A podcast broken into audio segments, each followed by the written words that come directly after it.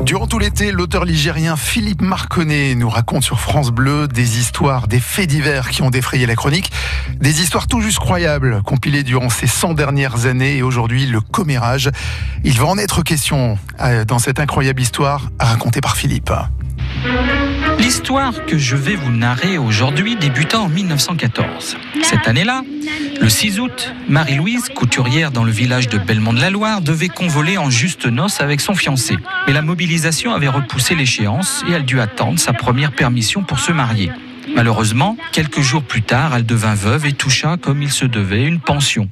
Marie-Louise vivait alors avec sa sœur et toutes deux étaient adeptes de potins et cancans en tout genre, notamment sur leurs voisins. Alors ceux-ci lui rendirent la monnaie de sa pièce et lui reprochèrent, entre autres, de ne s'être mariée que dans l'espoir de devenir rapidement veuve et de toucher une pension.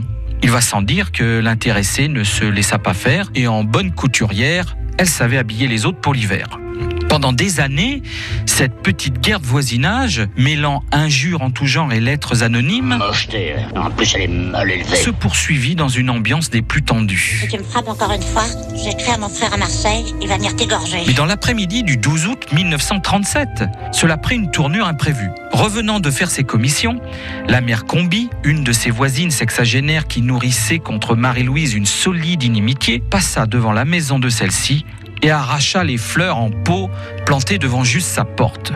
La voyant faire, la propriétaire des lieux prit une tasse à café, la remplit d'eau et la lui lança à la figure. Seulement voilà, en essayant de l'éviter, la mère Combi tomba à terre et se fractura le col du fémur.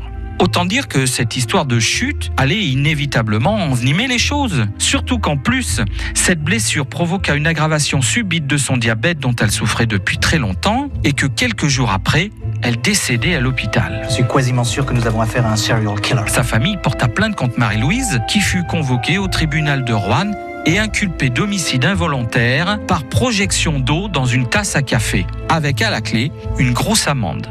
Comme quoi les petites causes produisent des grands effets et qu'avec les voisins, on n'est pas toujours à la fête. Vous pouvez retrouver le récit complet de ces faits divers, pas tout à fait comme les autres, dans l'ouvrage de Philippe Marconnet, Un siècle de faits divers dans le département de la Loire, sorti aux éditions Brochet et disponible dans toutes les bonnes librairies ligériennes.